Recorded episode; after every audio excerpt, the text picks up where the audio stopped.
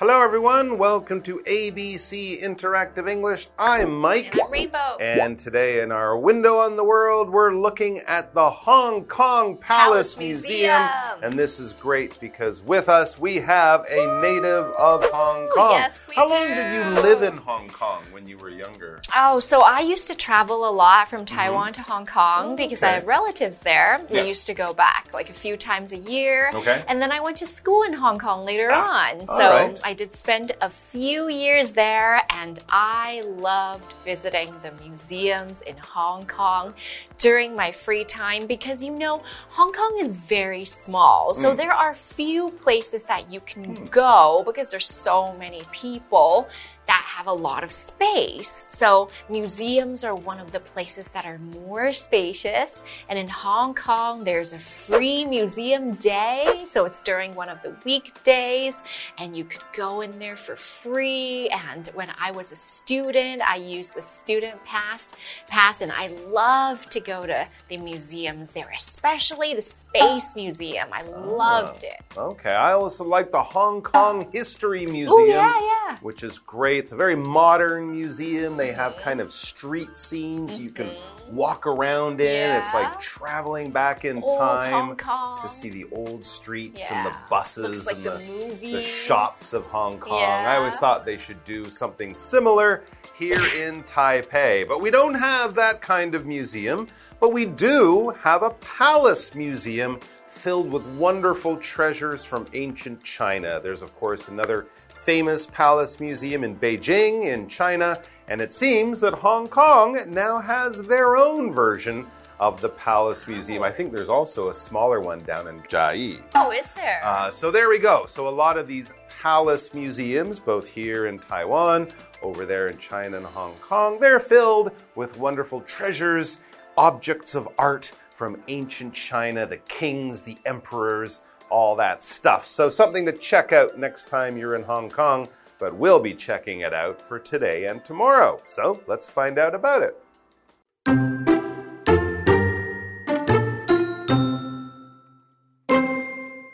Hong Kong is a big and important city. It has many things for people to see and do. One great new place is the Hong Kong Palace Museum.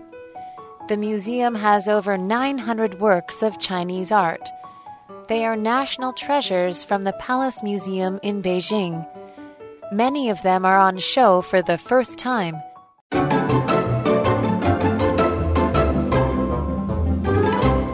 All right, so the Hong Kong Palace Museum is our subject and our title. Let's get into it. But first, we should talk about a couple of the words in the title of the article and in the name of this place. Let's begin with palace. A palace is a very big and fancy place for the king to live in. So back in the day, we had palaces in China that were so beautiful. There are wonderful palaces in India called the Taj Mahal. These are where all the kings and queens lived and they're big structures. Now today, we don't really live in palaces anymore in the modern city, but we do get to see them in places that are further away. There are a lot of buildings that copy the style of a palace. For example, some restaurants when we travel abroad can look like palaces, but the real palaces we would definitely go and visit when we are on tour in countries that had queens and kings.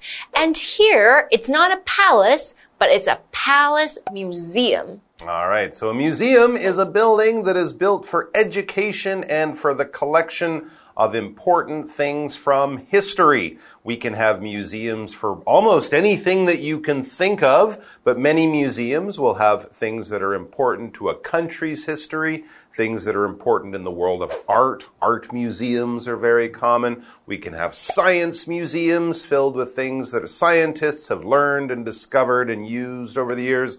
But I've been to toy museums, shoe museums, Ooh, car museums, fun. Doll museums. There's a museum for cup noodles Everything. in Japan. You can find museums Yes. for all sorts of stuff. Many experts will get together, get stuff, organize it, and then put it there for the public. That's you and me to go and look at this cool stuff that has been collected in one place and protected from time for everyone to see, look at, learn from, and enjoy. Let's get to Hong Kong. It says Hong Kong is a big and important city. Yeah, it is. It's got what, 7 million people Yeah, or something yeah, like yeah. that? Lots of businesses, It's lots of money. for business, for trade, for travel. So yes, it is definitely a big city and an important city. And then we read, it has many things for people to see and do. That's why tourists love to go to Hong Kong for the history, the culture, the shopping, the food, all sorts of stuff. One great new place is the Hong Kong Palace Museum. So new that I think you, Rainbow, so new that I've never been there. You've never been there, so that's something to look forward to next time you visit. I'm very excited to go back because I haven't been back for a while since we had the pandemic. Mm. The museum has over 900 works of Chinese art. Okay. So this is maybe somewhat similar to the one in Taiwan, right? They are national treasures from the Palace Museum in Beijing. Many of them are on show for the first time. So everybody in the world gets to enjoy these wonderful items that Beijing has hidden for a long time and is finally releasing nowhere but in Hong Kong. These are national treasures. So when we talk about national, this relates to the word nation. So when we talk about the Chinese nation, this is everybody and everyone in the history of China. It is our national treasure. That means Hong Kong and Beijing. Hong Kong is a part of China now, and it's a part of that whole culture that's in that country. So, of course, we can use national to not only talk about treasures, but to talk about things that only exist in the country. For example, a national flower could be on the Hong Kong flag or we can have a national song that we sing in Taiwan every day when the flag goes up and we sing it at school. These are a part of our nation, our country, our culture.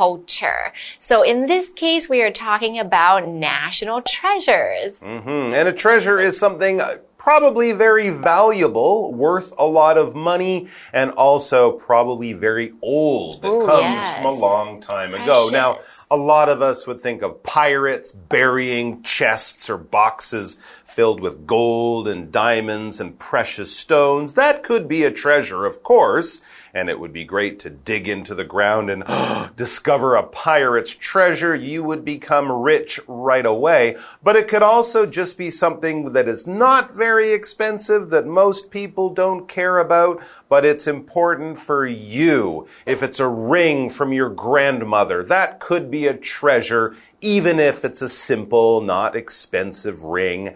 You might have pictures from when you were a kid or something, your old teddy bear from when you were a baby. And for you, that's a treasure. It's something very valuable, something from the past, something that you want to hold on to. Priceless. You don't throw it away. You want to keep it safe for a long time. And we also have this word show. Yes, and here show is a noun. So mm. when we are talking about a show, that is something we watch that people perform in. So, for example, they could be a show on live theater where you pay money to see people on stage. Or it could be a show that I go to where someone plays instruments or sings also on a stage. So when we talk about something being on show, that means it's on display.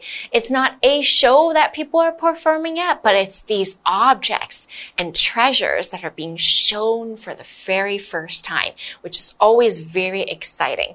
Okay, so let's find out more about this museum very soon after the break.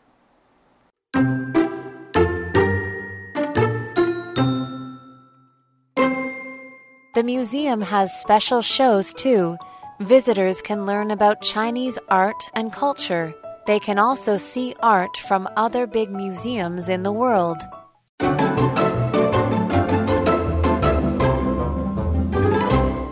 All right, let's find out more about this Hong Kong Palace Museum. Well, of course, they have 900 beautiful ancient objects from Chinese history that have been loaned from the Palace Museum in Beijing. But that's not all. Sure, if you love ancient Chinese stuff, you can go and look at all that. It would be fascinating. But as we read on, it says, the museum has special shows too. Ooh. Often they put something on for just a few months. It might be there from another city. They kind of lend it to other places for a short time. But whatever they have for these special shows, it says visitors can learn about Chinese art and culture. And often these museums, they have classes for people, right? You can go and learn how the paintings were done and how the yeah, yeah. vases were made and all that stuff. So it's not just about looking at things, you can really learn about them,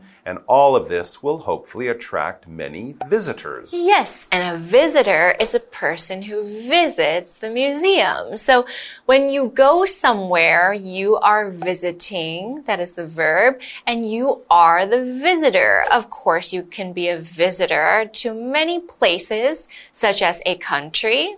You can visit somebody's home, be a visitor to a home. It could be maybe a hospital or a government facility. A visitor is somebody who doesn't live there, but is just going for a short time. So museums have many visitors every day passing through to enjoy the beautiful works of art and the beautiful local culture. Mhm. Now, what is culture? Culture, it's a big word that covers lots of things. It's everything. But basically, culture is what makes people from different parts of the world different to each other, different from each other. Now, I'm not talking about how people look, you know, the shape of their face or their color of their hair. No, it's not that. But if I say this guy's from America and that lady's from Japan, what would you expect? They eat different food, they speak different, language, they sing different They look different, wear They- different things. Right, but how you look, that's not culture. But they learn different things at school, they have different history. When they do things, have holidays, they have different holidays. When they get married, they have different traditions, certain different religions in different places. All of these things, the food you eat, the language you learn, the religion you follow, the songs you sing, the stories you tell, these are all parts of culture. And of course, different people from different places in the world will have different cultures. That's what makes things interesting. Back to the article. They, those are the visitors, can also see art from other big museums in the world. Oh, nice. I think I went to the National Palace Museum here in Taipei a few years ago and saw a big show from the British Museum. Oh, yeah, yeah, that's They right. There was a like, traveling show. a hundred of their greatest things or something. So that's another thing. You can go to the museum and see what they have there all the time, but also keep your eye out because every few months they might have a new visiting show that's really worth seeing and much cheaper than flying to London to go to the British Museum, for example. All right, guys, that's all the time we have for today, but we'll be back tomorrow with more about the Hong Kong Palace Museum. We'll see you then. Bye.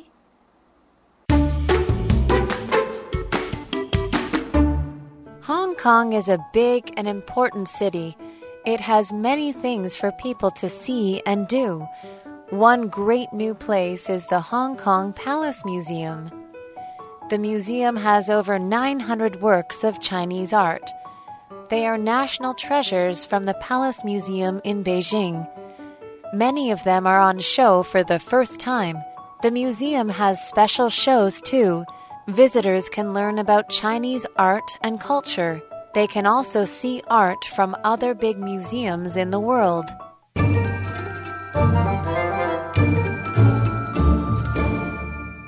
Hi, I'm Tina。我们来看这一课的重点单字。第一个，museum，museum，名词，博物馆。The museum is free for children。儿童可以免费参观这间博物馆。下一个单字 national，national 形容词，国家的。National parks are very popular。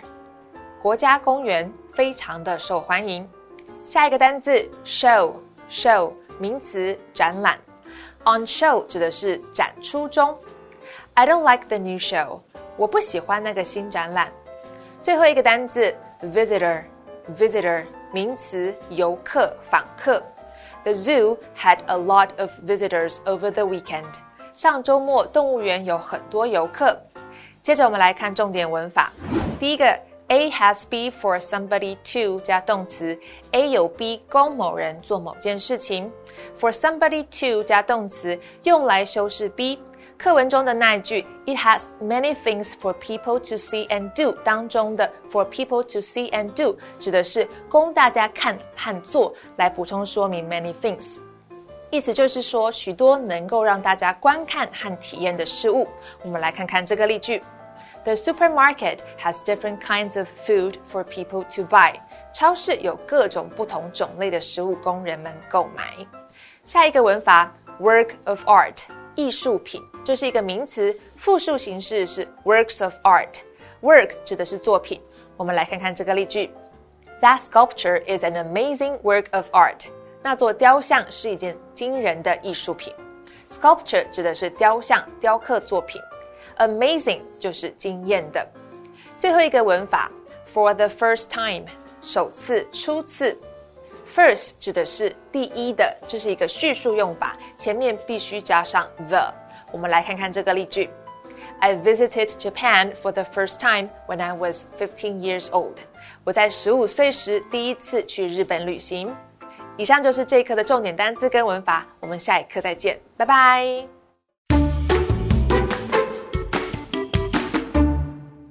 Hi everyone, today we'll be taking you to the Yunlin Agriculture Expo Park.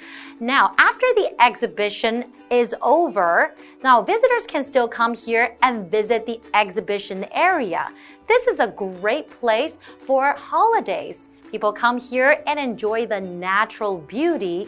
So maybe you guys will want to do the same too. So let's learn more about the Yunlin Agriculture Expo Park.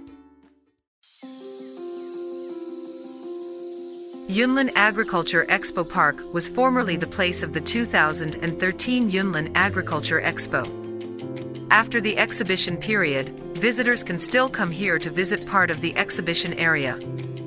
The park has six core strengths, which are harmony and environmental protection, food safety, balance ecology, culture creation, sustainable survival, and cultivation of education. Based on the six core strengths, the park wishes to become a park with both ecology and recreation. This is a good place for holidays. Visitors can come to the park without an entrance fee to admire the flowers, trees, wetlands, lakes, and small animals. The large buildings in the park are all made of natural materials. The park also uses these buildings to support the concept of environmental education. The current Yunlin Agriculture Expo Park will be turned into a puppet show themed park for parents and children in the future. It is believed that visitors can not only come here to relax, but to also create beautiful memories. After learning about the Yunlin Agriculture Expo Park, we know that it has a lot of natural beauty and there's no entrance fee at all. So next time you're there and you want to relax, don't forget to visit the park and take lots of pictures. Now we'll see you guys next time.